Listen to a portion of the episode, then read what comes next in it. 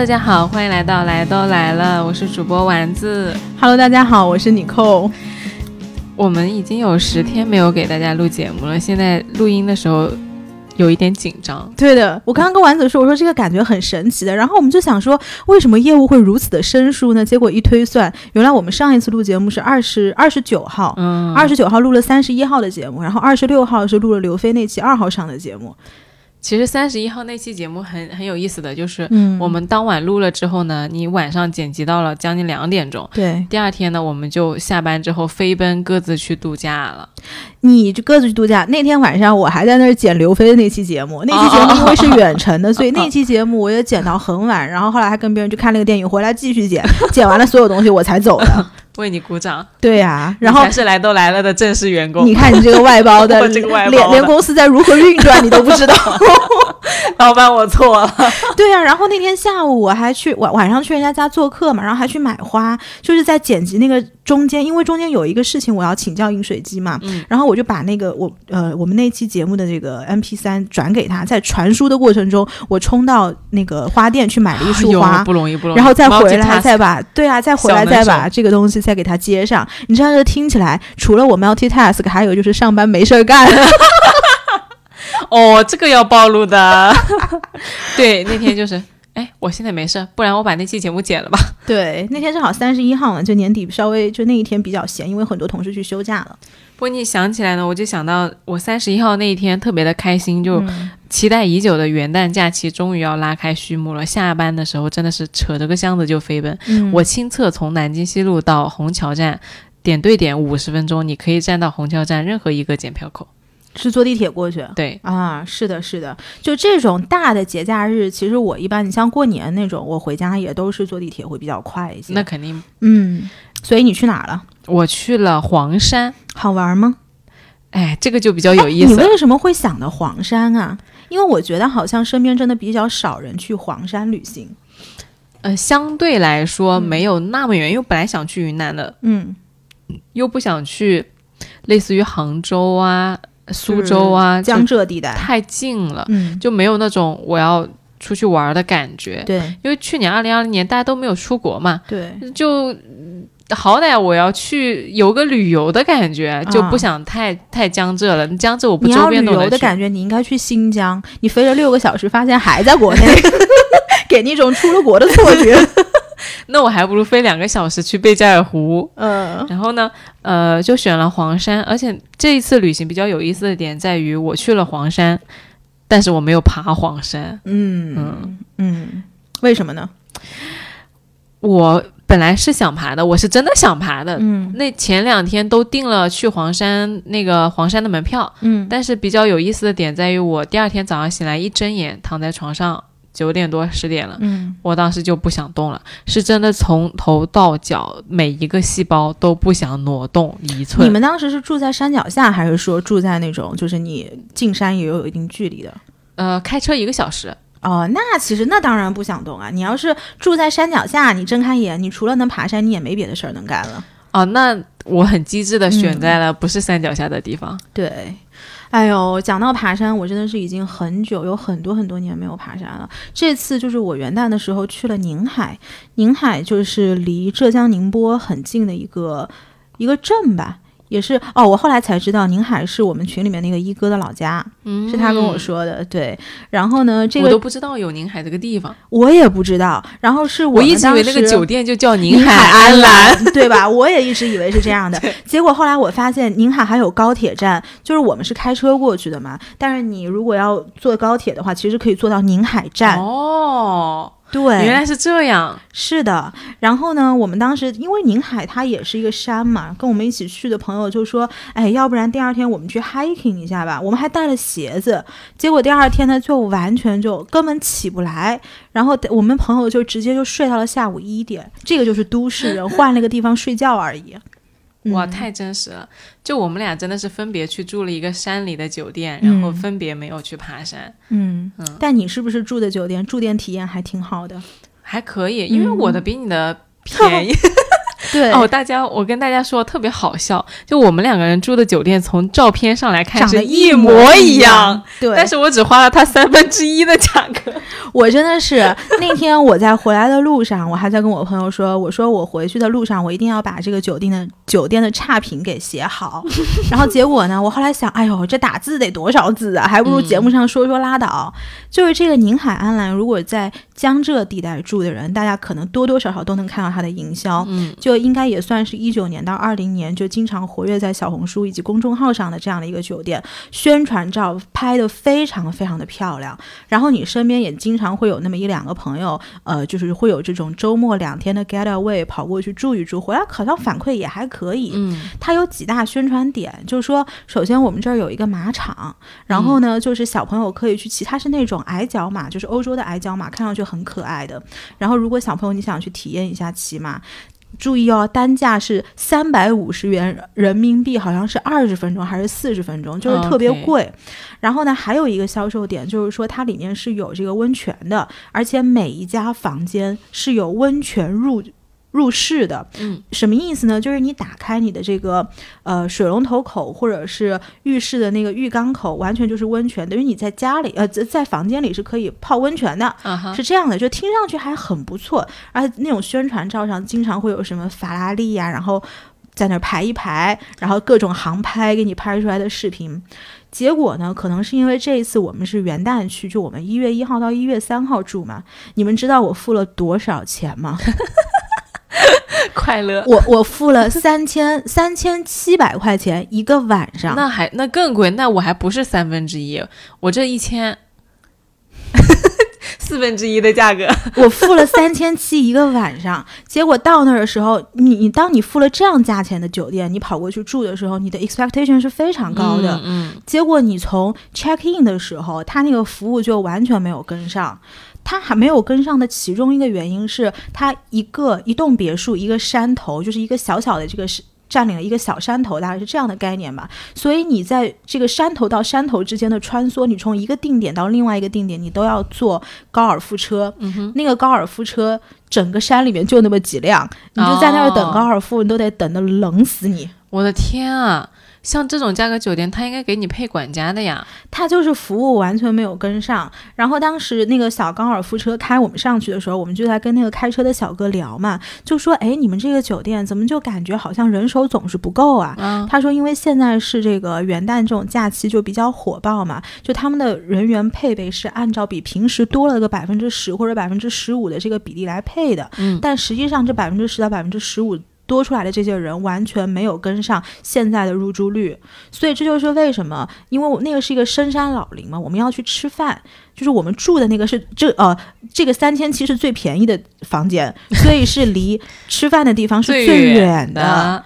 的。对，就是你要去等吃饭，你要等个四十分钟。Oh my god！就是这个往返的那这个太差了，我的天！体验感非常差，而且因为它元旦的这种入住率，就是你的那个饭店排队根本就排不上，你要提前订。它只有一间餐厅，如果你说我们要去宁海镇吃饭的话，其实也没有这么的方便，而且就是你在那个大山里面，你完全不会想要出来。所以当时我们在在那个里面，我们这两这两天两三天就干什么？每天就喝酒，就是喝成跟 傻逼一样，就是每天就在这喝。然后我那朋友还特别有意思，他当时带了一个叫 Fine Champagne 人头马的一个 Fine Champagne，然后我当时一看，我说，哎，怎么人头马还出了这种酒啊？啊，然后结果我一开始以为是香槟，你知道吗？嗯，结果打开来一看，我们当时还拿香槟杯倒的，那 champagne 可不得是香槟吗？它是香槟产区的白兰地。就是大家都知道，香槟酒它首先最原始是来自于香槟产区的嘛，然后这个四十度的，哦，这个酒是四十度，然后这个四十度的酒它只是来自于香槟产区而已，它其实是个白兰地。然后当时我们拿那个香槟杯倒出来，我说哟，这个怎么颜色这不太一么深样啊对，然后结果一喝，哦，呃，哦，我说这个酒可不是十四度的啊，结果一看四十度，而且在那个深山老林里面。我们也没有冰块，就你也没法稀释，因为照理说那种白兰地，其实你放点冰块就可以喝嘛。然后也没有苏打水，没带进去，就是你附近根本也叫不着外卖，没办法，一帮人就只能这么喝。然后我当时我们还带了水烟进去，就每天晚上就是抽水烟、喝酒，哎抽水烟、喝酒。你不就换了个地方蹦迪嘛？，对，就是我花了三千七一个晚上，就发现买了个入周围场券，没有任何事情可以干，连个打碟的都没有。连个打碟的都没有。但好在它有蓝牙音箱，就是我们接了自己的那个 playlist，就还挺开心的。其实。坦白讲，就是一群朋友换了一个地方玩儿，但是玩儿的东西跟我们在上海玩儿也是差不多的，主要是三千七这个付的有点太贵了。太贵了，真的是太贵了。所以我们进场的期待是非常高的，所以每天在那个地方都是都觉得我们到底三千七买了个什么，买了个寂寞。真的是，你这个其实跟我呃的度假状态很像，因为我们那个也是在一个山上，我住的那个酒店叫德茂堂，嗯它的噱头就是说是一个呃徽州的。古宅改编的，然后是一个古镇。它本身在那个山上，那个山路是我们是自驾上去的，所以它那个山路是一直弯弯弯。然后到了那个酒店之后呢，周边也是什么都没有的，嗯酒店也只有一家餐厅。嗯也没有就是七七八八你能够买到的东西。我那天在酒，好在好我们是自驾，嗯而且我订的不是一栋一栋的别墅，它那个噱头就是说有带 like 十二栋别墅你可以订，但那个别墅也很贵，也可能就四五千一个晚上。然后我订的是他们那个楼房，楼房就一千一个晚上。嗯那么我住在楼房里面呢，一个是我就不用去从山上的那些别墅走过来嘛，它那个就餐厅就在那个大堂里面。嗯但是你吃完那个大堂的饭呢，也确实是没有其他东西吃。嗯然后我就到那个咖啡厅去看，哎，我也买了一瓶酒，就他那个酒放在那儿，就是三瓶是自己灌进去的。嗯，我当时看到一个桂花酒三个字，我很随意的，我就哎，那个好像看上去像那种家庭自制的酒，就是它没有贴标，对的对的酿的。对的我看对的到你极客上发那个照片了，嗯、那个酒特别有意思。我当时吃完饭，我就意犹未尽，我心想，哎呀，好像不是很好吃，那我我再搞点什么东西呢？嗯，我就去拿了瓶酒，拿了瓶酒，他跟我说那么小一瓶，跟那个可乐那个瓶装可乐一样大，他说二九九，我说我心想你逗我呢，什什么酒啊？那是，桂花酒三个字，桂花酒两百九十九一瓶，嗯。大小就跟那个瓶装可乐一样。然后我当时本来只是想顺手拎个东西回房间，然后我哦我说不要了。我他说那个杨梅酒便宜一点，嗯。九十八一瓶，而且杨梅酒还大，对，就可能跟那个洋酒一样大小的瓶子。然后我就问他，我说为什么这个桂花酒这么贵啊？他说因为这个桂花酒是他们自己。就是这栋山上的桂花，然后他们自己人去采采，然后摘，然后挑选出来，呃，再进行一个蒸酿啊，或者怎么样，跟米饭一起蒸，然后到最后酿成酒。所以他说，在这个过程中的折损是很高的。嗯本身就不太产酒，因为比如你说杨梅或者呃猕猴桃，你放一个进去就很容易嘛，嗯但是桂花嗯太少了，所以它的人工成本非常高。对然后我一听，哎，像我这种人就很容易被这种稀缺性，对，哎，我说，哎，给我来一瓶，然后带回去喝，真的很好喝。嗯就它是真的是那个酒味很浓，甚至有点像白酒的那种很冲的，嗯然后不是那种说甜水里面加了点桂花味，特别惊喜。然后当晚上就喝了小半瓶，就度数还挺高，但我也不知道它多少度，因为它就是灌了个瓶子。对对对对对。后来走走的时候呢，我买了三瓶回来放到我家里哦，真的啊？啊。那他这个他应该完全把它商业化呀，就是往外运、往外卖啊。我问了他，我啊临走的时候问他，我说以后想喝能不能让你们寄？他说不行，他说酒不能寄，为什么呢？就因为他是个领班嘛，一个是他们这个不量产，另外一个就是他没有必要去记，他没有那个商业化的野心。嗯。啊，他商业化不了，其实。对，就可能还是这个不是他们主要的利润点吧，就无所谓，当做一个附带品牌的卖卖也对。也可以。所以那几天呢，我也是住在山上，然后喝酒、吃饭、看书、泡茶哦、我还带了个便携式的茶具去，天天就坐那看书、泡茶什么的，还比较悠闲。好就好在我们是自驾，所以后来我们每天大概下午的时候会开这个车下山去市里边儿呃去玩，去看了一些其他的景点。嗯嗯，对，就你没发现，就是随着年龄的增长，我们现在讲到自己住酒店的方式，都是换了一个地方躺尸。这个好像是我们身边的不管是同事或者是朋友，他们会选择的一种呃所谓的度假的方式，就越来越是趋向于这种方式。可是你想，五年前、十年前，我们大家讲到，哎，出去玩儿，那完全是另外的一幅景象。就是刚刚我们俩在呃说要讲这个主题的时候，一直在想以前我们住过哪一些有意思的酒店嘛？就是我脑海里面能想出来稍微有意思一点的酒店，都是可能我五年前住的。就现在都不用说五年前，我两年前去贝加尔湖，三十零下三十度，我都能在那个大雪大风里面都无法呼吸的那个状态，嗯我都跑到外面去玩，对，然后去住的都是那种森林式的小木屋。嗯，然后到现在，嗯，你不要搞我了，我只想躺着。是啊，嗯你讲到这个小木屋，你让我想到以前我上学的时候，有一年我去波多黎各。就就 Puerto Rico 叫波多黎各，波多黎克，反正 something like this Puerto Rico。然后那个当时我是跟另外三个朋友一起去的，我们是去一个国家公园里面潜水。嗯，然后呢，我也没有管这个酒店定在什么地方嘛，是我朋友他们定的，那我就跟着一起去。结果后来到了那个地方，我们就开那个车，就是我们租的车，只能开到国家公园那个停车场。啊然后进了停车场之后，就要统一换他们的那种车。他们的车是什么呢？是那种底座非常高的、那轮胎巨大的那种吉普。然后那个吉普上面还没有这个，这叫什么？呃，这个 top 叫什么？这个屋顶，啊，这个头头上这个顶，就你可以把它理解理解为一种吉普的敞篷车吧，就是我们要抓着那个栏杆，它这样一颠一颠这样进去的。然后我就想，哎，为什么是这样的？结果一进去一看，我靠，我们那个酒店它是一个巨大的，好好多好多一片树林，嗯，然后就是每一个屋子就是在一个树林上面，我的就是一个屋子一个树，一个屋子一个树，那它架在树上吗？它是架在树上的。不会很重吗？所以我就是这个树本身也不是那种小树，你知道吧？就是非常呃枝干非常坚固的那种树。对我朋友们，我告诉你，尼寇在这个聊之前呢，问我，他说我那个房子是架在一一树树上的，他说那个树怎么说？一匹树，一栋树，一棵棵树，因为我觉得我讲棵的时候，你你们脑海里面肯定是觉得它是很细的，实际上它是那种热带地带很枝干非常粗壮的树。就你别说在上面有多粗？一个人抱得过来吗？啊，呃那绝对抱不过来。两个人呢？嗯，大概两个人。两到三个吧。它不单纯是底盘很厉害，它上面也很厉害，所以我估计是他们热带地区的一种特殊的这个植被的种类。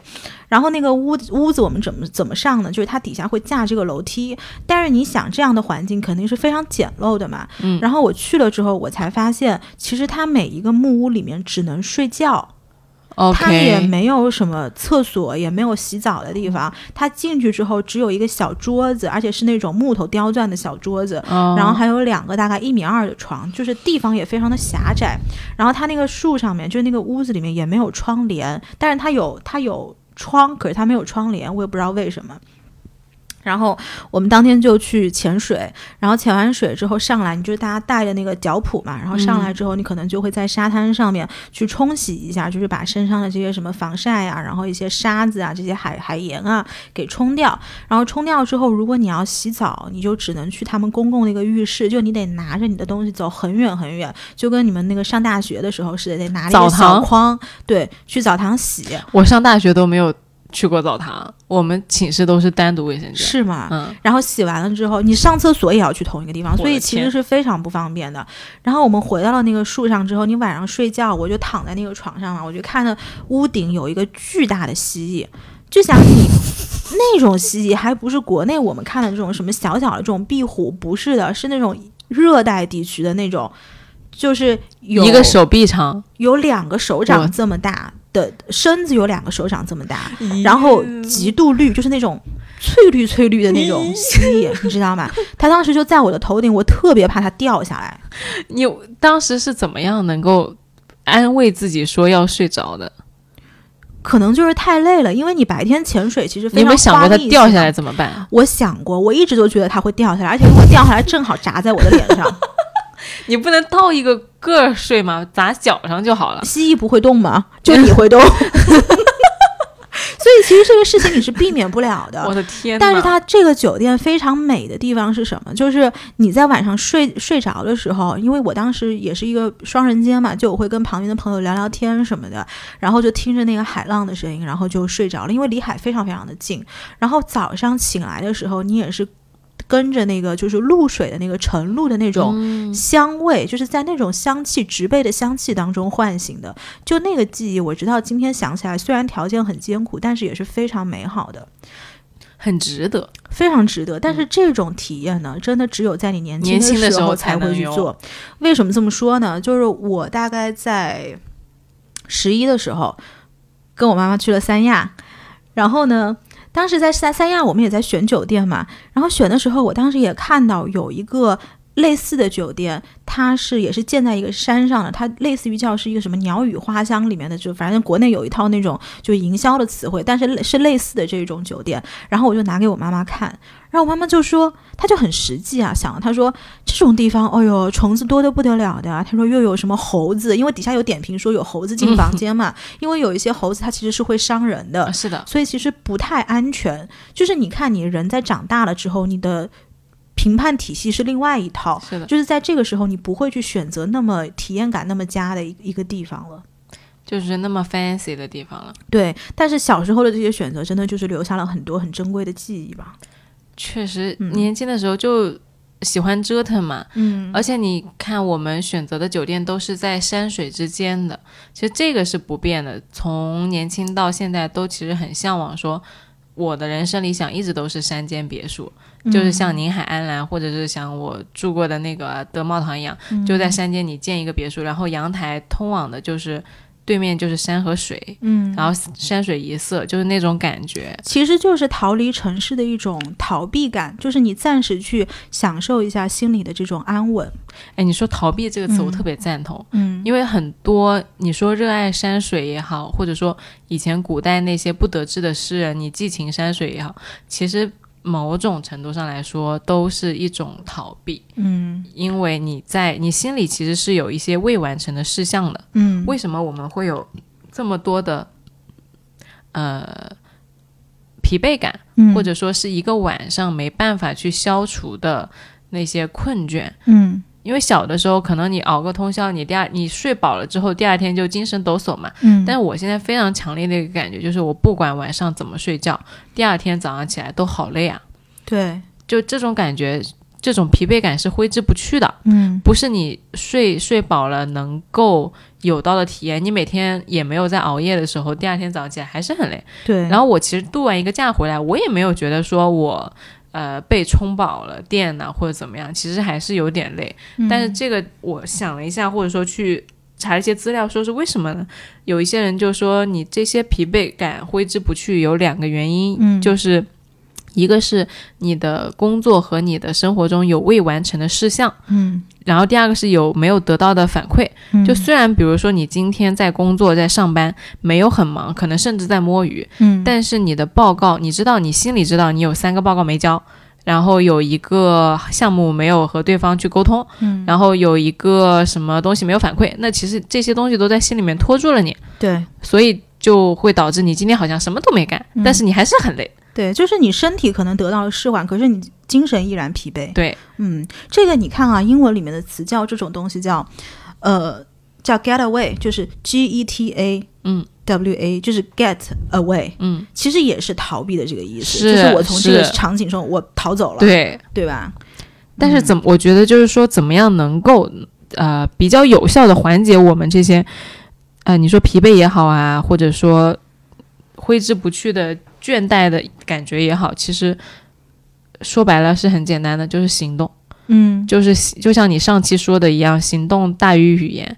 就当你去做这件事情的时候，你不要再逃避这件事情的时候，嗯，反倒变得轻松。是的，我这一年的感受是什么呢？就我去年都加班加的很少，因为我前年是很辛苦的一年。嗯。然后身体出了点状况之后呢，我二零二零年加班的次数就变得非常少了。我很尽量的让自己不要。呃，加班，但是呢，其实我还是很累的点在于说，我知道我自己的工作没有做完，我一直在拖到第二天。对，然后我偶尔加班的那几天，其实我很爽。没错，嗯这个就是你看网上很多人说，经常有个主题叫如何治愈拖延症。对，我一直没有办法理解这个主题，因为我是不太拖延的一个人，就是嗯我想到什么事情，我一定要马上去做。对，因为我知道这个事情不做，我就他就一直在心里，就是很难对你受。精神上的伤害是远比你去做这个的你实际的行动要来的大得多得多。你说的太对了，我觉得拖延症对于一个人来说是非常伤害的。是的。对，就这个病真的就是要行动，就是赶紧把它做完。我偶尔加个班，把自己手上的事情全部清掉。那天晚上就算是晚上九点钟、十点钟才下班，整个人精神抖擞。对啊，嗯就是一身轻松嘛。是，因为我的工作年限不是很长，所以我对于这个东西的体验非常的剧烈。嗯就是从一个两年前我还能够在三零下三十度凌晨五点钟爬起来去看日出的状态，变成了一个呃早上十点钟在酒店醒来都不愿意出门去吃早餐的一个状态，嗯实在是反差太大了。嗯我那天我就记得我两年前去贝加尔湖的时候，住在森林里面，也是一个非常美的体验。就是我们的房屋会有小松鼠来敲门的，哦，好可爱。，对，然后会有松果啊什么的，它就会绕着你的房子在捡松果，就你就会看到它在那跳舞，跳过来跳过去，跳过来跳过去。我们就会跟房东站在门口聊天，因为风不是很大的时候，其实零零下几度就也还好。然后房东就会说，这些小松鼠有他们自己的一套语言嗯啊、然后他们有时候会来给我们打招呼，有时候会来给我们送松果啊什么的。然后那对夫妻呢是俄罗斯，原来在莫斯科。相当于也是在大城市的那种，嗯但是因为也觉得太累了，就跑到贝加尔湖去开了一个民宿。那个民宿，他们贝加尔湖的状态特别有意思，就是你随便建房子，嗯你只要在那里造了房子，这块地就是你的，房子也是你的。但是呢，你得派人去看着，就你不能空着。嗯，那跟美国是一样的机制。美国就是你买房子，其实你也买了地的所有权。是，嗯就是 house，就是我们说 house，如果 apartment 就是另外一套东西了嘛。嗯然后呢，我们就在那儿，它相当于就是，而且那个贝加尔湖就是常年冬季是，呃，四周什么都没有的，嗯很荒凉，很荒凉，就是一栋单独的民宿加一栋单独的民宿加一栋单独的民宿，然后房子跟房子之间可能你得走十分钟，在零下三十度的大风里面，嗯所以就是冬天一定要开车出去。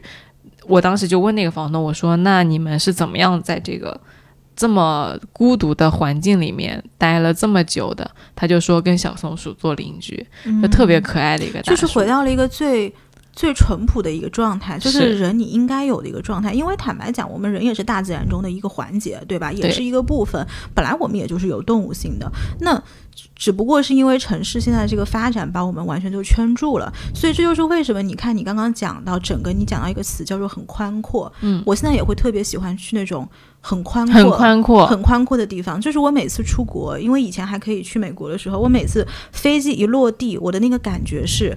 我 I can breathe，就是，但是这种 breathe 不是真的说什么国内空气不好，美国空气好，不是的，是因为美国地广人稀，它的建筑每一个人的拥有的占地面积更大，是那种宽阔感，让你觉得有暂时喘息的机会。我想这个也是为什么很多人要什么逃离北上广，然后搬到大理呀、搬到什么这儿呢，云南去过日子的一个原因。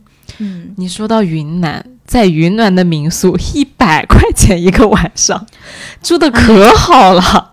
在是的呀，啊，也不，当然了，不是在大理，也不是在丽江啊，在建水，嗯，就是那种小一点的古城，对，嗯那些民宿都特别的干净，特别的温馨，然后就来个一两百块钱一个晚上，住的还挺开心的。嗯，但是我个人的经历，其实我很少去住民宿，嗯，为什么呢？是因为我觉得。我我永远会，只要有酒店的选择，我就选择酒店，是因为啊酒店它是一个标准化的东西，嗯。就是我带着一个去度假的心情，我知道我期待来的标准化的服务是什么，嗯。就是有一些民宿派的人，他可能就觉得，呃，酒店特别冷冰，特别没有人情味，他们叫什么，呃，三不什么。三步起立，五步微笑，一步点头，还是什么？就是讲酒店的那一套标准化的那种、那种、那种服务。但是我就知道，我住酒店永远不会面对呃什么水管暴漏了。当然，如果住了的话，他也会帮又想办法帮我解决。嗯，然后我第二天早上起来也会有标准化的早餐吃，就是不会有太多的 surprise。就是即便有了 surprise，我知道如何去解决这个事情。就是你比较依赖一个成熟的机制去保障你的体验。是的，没嗯错。因为我以前其实我想想，我住过的民宿，我住过的民宿反而是在在京都，在日本。就那个时候呢，是为什么？是因为我们当时我跟我妈妈在东京，好像已经待了七天十天了。然后我们就觉得，因为签证日本是单次入境是十五天嘛，嗯，然后我们就觉得，哎呀，不能一直在东京，在大阪，让我们去个京都吧。那个时候是我们第一次去京都，然后我们也没有做功课，就临时就新干线买了一个票，我们就过去了。但是京都的酒店是一直都是出了名的紧张，出了名的难订，然后也非常的贵。然后我们这种临时的情况就订不到好酒店，然后就订了一个当地的民宿。就当地的那个民宿进去，我首先是觉得它里面非常的阴暗。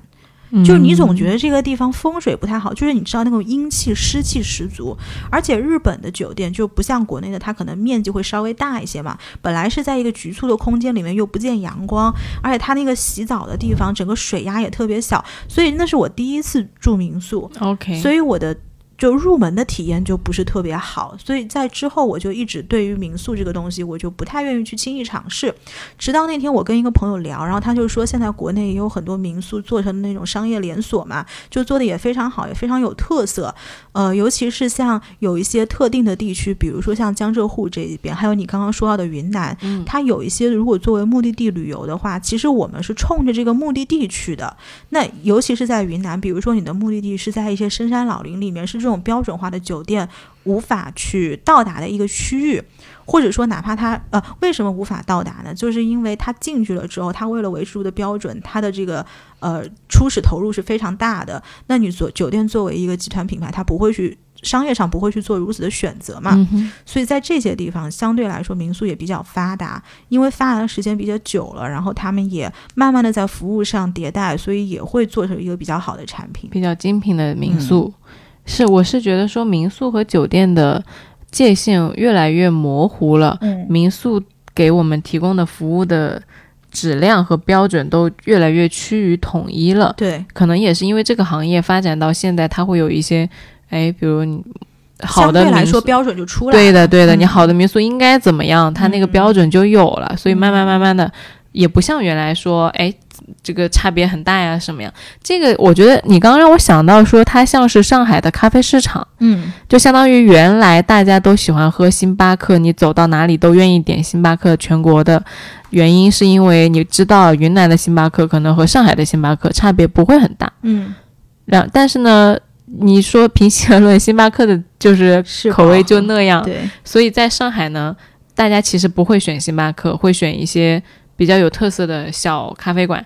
但是嗯就像你刚刚说的，那在早期可能我没办法对这些咖啡馆的品质有加更好的判断，但是因为上海的咖啡市场已经非常成熟了，遍地开花，全部都是精品豆子，都是精品的咖啡馆，那么它的整体质量就提上来。嗯，所以，相对于没有标准化的星巴克来说，它反而有着上海的咖啡馆有着更高一级的标准，统一说我们都是好喝的咖啡。嗯，而且上海因为咖啡市场的竞争比较激烈嘛，所以你但凡是一个成熟的市场，你最后说话的，你除了营销是第一步入场的入场券嘛，那你最后能够留住客户的，其实还是品质。是，就是你市场教育好了，你对于呃所有的消费者来说，他也有一个判断的标准，他知道什么东西是好的，什么东西是不好的嘛，对吧？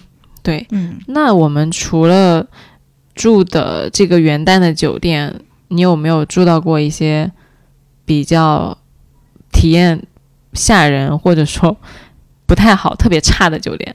嗯。我我我会有一些朋友会住到那种所谓的闹鬼的酒店，就是会有灵异事件发生的酒店。你住过吗？我可能住过也住过，但是呢，因为我这个人天生，首先我肯定是无神论者，然后第二个就是如果有类似的事情发生，我不会把它归结在是因为好兄哦，弟的因为这个原因，对，然后还有一个原因呢，就是我这个人的确可能气场比较强，就是因为这种东西，灵异事件就像你说的嘛，他找的人他也是分人的，对的，嗯，但是我就是有一个好朋友，他之前住过成都的那个君悦，他就在里面，他们是当时公司的时候去办会议，然后呢，就是在这个会议的时候，他 check in 之后，他就有同事跑来就八卦说：“哎呀，以前我们这个酒店里面有人跳过楼啊什么的，然后所以会有一些不好的传言。”然后他也没当真，他当时当天晚上就睡下了嘛，呃，有也很累，因为他们办会议就是 schedule 比较紧。结果睡下之后，就是半梦半醒之间，他的灯突然开了，然后灯开完之后，他就觉得。他就觉得嗯有点不太对劲，然后那个同事的这个八卦之之语，然后就突然冒上他的这个心头，他就去给前台打电话，然后就说要求换房间。结果这个电话刚刚接通，然后那边就说他说哎那个不好意思，客人就怎么了？然后他刚刚要说这个事情，灯就关了。咦，嗯，这个都是他后来回来形容给我听的。然后结果他那天晚上就是一直隐隐约约就总感觉，就是我不知道你会不会有那种感觉，就是。如果你闭上眼睛，有一个人从你身上身边走过，你是能有能够有感觉的。我没有，我没有，就是他一天一一个晚上都是那种感觉，就是总有人从我身边飘飘过。就是他后来说，他说不知道这个是心理作用呢，还是说真的有这么回事儿。反正他那个晚上就特别的不踏实。这这也能睡着？就是睡不着啊。然后回来就跟我讲这个事情。然后后来我就去跟我另外一个朋友说嘛，因为我另外一个朋友他也住过那家君悦，我就问他，我说你有没有这个类似的体验？嗯，他说他倒是觉得还好，因为这个是个男生。然后这个男生呢，他就给我讲了台北君悦，嗯，也是有类似的这个问题。君悦酒店看来不太太平啊。你话可别说这么早，以后 you never know，以后谁会找我们？但是台北君悦是你网上如果搜一搜是可以搜到的，然后它会有一套，就是说为什么这个地方一直都闹鬼嘛？因为台北君悦那个位置其实特别的好，它其实就在一零一的前面，就是你在酒店里面完全可以看到一零一的那个楼。可是呢，它在一九三九年之前，它是一个类似于私有的那种农地吧。然后以前就是在太平洋战争之后，日本政府就在台湾的这个有一些地方就有。数十座战俘营，所以这个台北君悦以前的这个地儿，它就是这个其中的一个战俘营。所以为什么它一直都是民间，就是坊间一直有传会遇到好兄弟的这种这种事情？然后我有个朋友就跟我说，他是那种美籍华人嘛，然后可能从小受到一些广东文化的影响，他就讲他出去住酒店的时候，第一个就是他不要边间。这个是一个嗯，common sense，就很多人其实都有这个习惯，对不对？就是我不要那个边间。对。然后第二个就是他进所有的房间，他都会先敲敲门，敲敲敲，他说不好意思打扰了，然后再进去。这个真的是要的。我朋友去住也是出差的时候去住到了边间，他就想跟酒店说不要，结果酒店说哎没有了，全酒店只有这一间房了。他走过去之后，那个地方就是黑的，就是没有灯。嗯，没有灯之后呢，他自己也害怕，他就不敢往前走了。嗯，不敢往前走，他把把那个酒店的人叫过来说你帮我开门。结果那个酒店的人。我讲这个话的时候，你家那个水龙头突然滴了一滴水下来啊！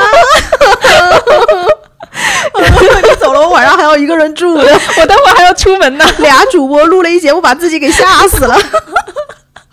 我有必要提示大家，这一期不要晚上睡前听。对，嗯。然后他就叫那个人去给他开门，那个酒店的人就来帮他开了那个门。然后开门之前也是开了门之后呢，先敲了一下门。当当当，然后再把门推开的。嗯嗯，你不是说他的那个理论是讲，如果一个房子里面很长时间都没有人住啊？对对对，就是相当于你要是边间很容易，如果房间不住的话，会被一些好兄弟占住。嗯嗯，对。呃，哎，但是以前我真的是一点都就是对这些事情，为什么我们讲一个度假的节目，讲着讲着变成了这样？就是以前我对这些事情其实是特别不敏感的，直到我刚刚回上海的时候，因为那个时候工作找的比较着急吧，马上就要入职了，所以就呃随便找了一个租的房子就先住上，然后那个租的房子呢，它其实是个台湾人的房子。然后他那个台湾人是一个建筑公司的这种职员吧，他建筑公司是一个日企，所以他有个日本太太，常年都是在日本跟美国之间往返的。听到了台湾和日本，感觉这个故事的色彩，就等于上海的那个房子常年是空着的。嗯，然后当时我爸妈就跟我去租那个房子，就觉得哎小区好像也不错，要不咱们就先定这儿吧。那个房子唯一不好的是，它是一个三楼，就三楼，而且它是朝北的，所以它的采光不是特别好。我当时搬进那个房子之后，我就一直生病，一直生病。那个房子我一共住了两年，就是两年期间，你看我那个考勤，就是无数的病假在里面。我的天！我一开始不知道为什么，我单纯把这个事情归结为我可能刚刚回国，然后对国内的这个水土啊，包括空气啊，都会有一些不和。然后结果我问一个问题：你们老板对你一直请病假没有意见吗？病假你还不让人请了？我就是病了，那怎么着呢？哦，对，然后呢？后来结果有一天，就是在我感冒，就是发烧发的很厉害的时候，我就躺在床上。那个结果那一天是有一个什么感觉？就是有感觉旁边有一个人一直在抓着我的手。这是一个很鲜活的、很非常鲜活的一个感受。而且我是从小到大从来没有遇见过灵异事件的人啊！而且我从来都不觉得我会遇见灵异事件，直到那一刻，我实在是无法解释那个现象。然后。我就因为以前我有台湾的朋友告诉我说，如果你遇到这样的事情，因为坊间不是有叫什么鬼压床、鬼压床嘛，但后来不是说鬼压床其实是有科学解释的嘛。但是台湾很多人就是对于鬼压床的这个解决方案，就是你在心里大声的骂脏话。嗯，然后当时我就想到了这个事情，我就在心里努力的想要去大声骂脏话。可是，在那个事情那个瞬间，我启动我这个脏话的力量我都没有。就人是非常非常吃力的，反正那一天的那个感受，我就觉得特别的奇怪。但是我当天过了也就过了，也就没把它当回事儿。你胆子可真大，结果我是真没往那儿想。只是那天那个场景实在无法解释，然后结果有一天我们家你胆子可真大，我们家那个打扫的阿姨来了，然后她就快过年了嘛，就把我们家那个窗帘什么全部拉下来去清理，结果在那个窗帘后面发现了一道竖着贴的红色的符，哟，而且那个符上应该是道家的那种符，就是写了，就是有那种。什么？我不知道道家是怎么叫这套东西的，反正是有一个那种八卦阵，然后旁边又会有一些那个文字。咦，对。然后直到那一瞬间，我才觉得可能我的房东也知道这个房子是不太干净的。哦。后来我不是搬到我自己的这个房子里面来了嘛？因为你看我这个房子采光是很 OK 的嘛。然后我就想到以前我住在那个地方住的那两年，真的是非常的阴暗，那个房子就是阴暗两个字。我的天啊！嗯，所以我现在回想起来这段经历，会觉得有一点。有一点就是有点吓人，真的有点吓人。嗯，对，我胆子可真的太大了，能住那么久。所以你看，有的时候人不知道太多是不是好事儿，是好事；不想太多是不是好事？是好事。所以很多人为什么天天在那儿很不高兴、很抑郁，就是因为想太多了。真的，这个这个太太太吓人了，我觉得。嗯，我晚上回去要点支香。是，就是。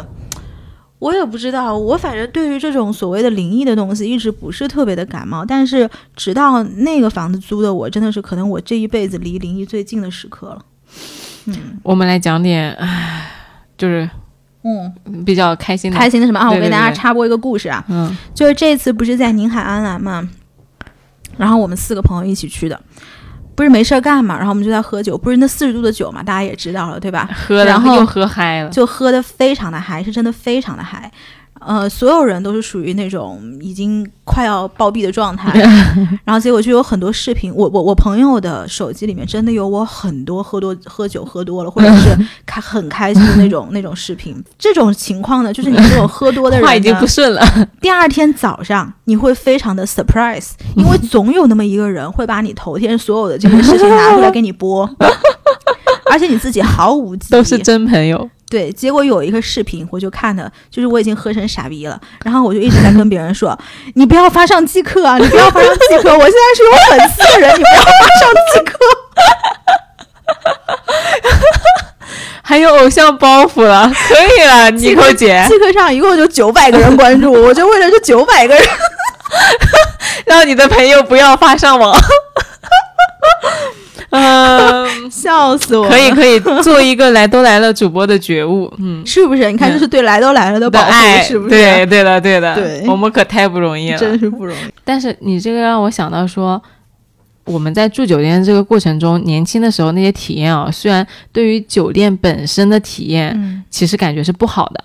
有住过很多很简陋的酒店，或者说像你刚刚那个国家公园的酒店，我还想起来我在台湾住的一个民宿，那个民宿呢也是在山上，就是开车的时候开那个发夹弯，绕了很险很险的路上去之后，房子也很简陋，就是一个小木屋，嗯又很冷。嗯，因为它在山上没有那个很好的供暖系统，就没有空调。嗯但是呢，那个山上特别美，就台湾那个环境和天气不是很好嘛。嗯然后晚上的时候呢，它就是半边天全部都是粉色，然后没有太阳、夕阳的那半边呢，全部都是蓝色，嗯。就是蓝粉交界那个状态，加上那个山上的树啊，全部都是绿色，你就感觉整个人就是在一个小童话里面、嗯。那种感觉。非常的浪漫。非常的浪漫，嗯。就坐在山上，然后你你的窗外就是整个山的那个调画盘的景色一般，嗯。但是呢，就那那个那个民宿的体验，实在是我也不想再说什么，就给我一次机会，我可能也不会再去住的那种感觉，嗯但是会觉得说年轻的时候这些体验都非常非常美好，就可能是。每一个人生阶段，你的体验不一样的话，你放在现在，你可能就不会再有那些体验了。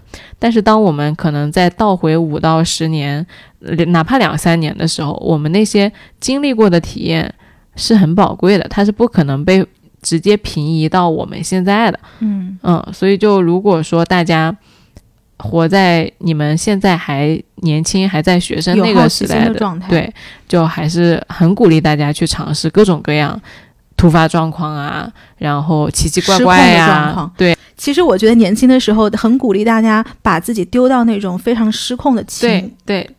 那种情境里面，情对境里面是的，是的，因为正好前几天有一个基友问过我，他说、嗯你有没有喝醉酒过？嗯。我说我没有，嗯。然后他就说太可惜了，你竟然没有失控过。对，他当时第一句话就是这样，他说你肯定没有很很没有安全感，嗯。不然你都不敢失控。对，嗯，我觉得年轻的时候应该多失控，因为首先年轻你试错的成本相对来说比较低，嗯，第二个呢，你自己好奇心比较旺盛，所以他给你的肾上腺素的这种激励是比你年纪大了去做一些尝试要来的多的。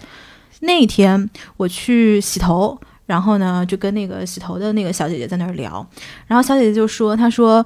嗯、小姐姐可能是九八九九的吧，我哎呦估计。呦呦呦，小妹妹，小妹妹。啊，，小妹妹，然后她就说她跨年的时候，她去外滩跨年了，哦，她就在跟我说她整个外滩跨年的这个经历，嗯哼，人挤人，就是每年从那个南京呃南京西路、南京西哎南京东还是往南京东是外滩，往那个中山东一路走的那个地方，嗯，都是每年都要封路，然后都要什么有踩踏事件这种。哎然后他依然是去了，他就说他去到外滩倒数完之后，他准备回家嘛，然后回家那个当时所有的计程车在那儿都是坐地起价，嗯，三公里的路两百块钱，然后就是你完全都抢不到这种位置。后来我就问他，我说那你为什么要去啊？他说：“哎，因为有意思啊、就是没有坐过。”然后我就想到，在我上学的时候，以前我不是在纽约读书嘛，就嗯大家知道每年时代广场会有那个 Big Apple，就是大苹果掉下来就是倒数的那个嗯，那个事情，那也是一样的，每年都是封路。呃，然后如果你想早一点进去的，呃，如果你没有住在附近的酒店的话，你可能就要很早进去就排队，因为你过了一定的点的话，它那个路风险就进不去了，要不然你就要花高价。买那个附近的那个酒店，哦因为年轻的时候，也没有什么钱嘛，所以就在嗯寒风中，就是穿着那个很厚的衣服，就在那儿等，每年都感冒。我好像一共去过两次，对，四次都是感冒。然后还有一年是我大概凌晨，我没去倒数，凌晨四点，然后开车从 Times Square 从那个时代广场附近路过，嗯然后看的满地的狼藉，因为那种倒数完，可能地上会有很多垃圾是啊，然后有很多什么酒瓶啊这种。然后我记得那一年开车的那一年，我就已经开始鄙视这些去倒数的人了。我开车过去说：“你看，你看这些人吧，没有经历过，你看吧，哎呦喂，冻感冒了吧？哎呀，还是我这四点开车过去的比较爽。You are so mean，就真的是你随着，就是当你经历过这个事情之后，你到后面你会觉得这个经历对你来说打不到你了，无所谓了。嗯，但是确实一定要先有这个体验，对。对还我你这个让我想到我以前在重庆的时候，解放碑也是跨年，也是哦一样一样哎，的，可是解放碑很窄呀，很小，全是人。对，嗯，全是。我记得非常清楚。你说到外滩，为什么我会想到解放碑？就是一五年的时候，我在重庆的时候，我那天也是跟我朋友去解放碑跨年。嗯，跨完年之后呢，第二天我不是在酒店里面睡得朦朦胧胧的嘛，就根本回不来。对，回不来之后呢，我是在酒店住的，住的完了之后呢，我迷迷糊糊的早上，我舅舅给我打电话，嗯我就万年不给我打一次电话。然后我说，哎，我一接起来，我舅舅电话，我说舅舅咋了？他说你在哪？嗯，我说我在重庆解放碑啊。嗯他说哦，他说我看到新闻说那个上海发生了那个外滩的踩踏事件，嗯我知道你去跨年了，我想确认一下你安不安全。嗯就那个，所以我我非常清楚的记得外滩那年就是有发生人命是一五年，对，是的，就嗯那一年我还在国外，还有报道，我还看到的。嗯，这所以这又话说回来说，鼓励大家去体验的同时，注意是安全。是要失控，嗯是要有惊喜和那些不一样的体验，但是前提是那个叫什么，保证生命安全。哦哦，我又想起来了，在生命在保证生命安全的情情况下，请尽量失控。我我朋友嗯在国内滑雪，嗯，就这一一个月之内的事情，在国内哪个地方我忘了，滑雪之后呢，摔了一跤，把自己的脑袋啊，当时摔到失忆，那就是脑震荡啊。嗯。嗯哦当时就是啥都想不起来，嗯特然后细节我就不描述了，但是到后来慢慢慢慢，现在在恢复的阶段，嗯，就真的是还挺危险的。那个时候他回上海来，都是他的朋友同行的人给他写了一张纸条，说你要去到上海哪哪哪哪哪，然后拿着那张纸条自己登的飞机。哦，那真的是还挺严重的。，对的，哎，其实滑雪真的，我每次去滑雪，我妈妈都非常担心。对，滑雪，你一旦速度提起来了，其实真的是一个高危的运动，而且你在那种环境下，哎，反正就是滑雪，你只要一摔，你就必定有伤。就嗯国内的滑雪的雪场的环境不是很好，它有一些那个很硬的冰啊什么的，很硬的冰肯定是那种，就是它不是天然雪，是人工的，就是你人工的，你滑上去你是没有那个绵柔感的。是，对，所以所以真的是要注意安全。对，我感觉我们这期就是由我们的度假引发的各种各样的嗯，回忆和体验。对对对对对，那今天我们就给大家录到这儿，作为我们的二零二一年开篇，希望大第一家次录制，对在度假完了之后有一个比较开心的状态，就开启我们是的，的二零二一。对，没错。那么就还是老规矩，欢迎大家每周收听《来都来了》，在各大泛平台上都可以找到我们。那我们今天这一期就这样啦，哟，拜您不拜读什？么我读不清，网易 Podcast 我读不清楚。每次我要记这些东西，我真的是记不住。啊，欢迎大家在小宇宙、喜马拉雅、网易云 Podcast 上对，收听我们也欢迎大家加入我们的粉丝群。如果粉丝群暂时进不来的话，可以到井盖 APP 上找我们玩。拜拜，拜拜。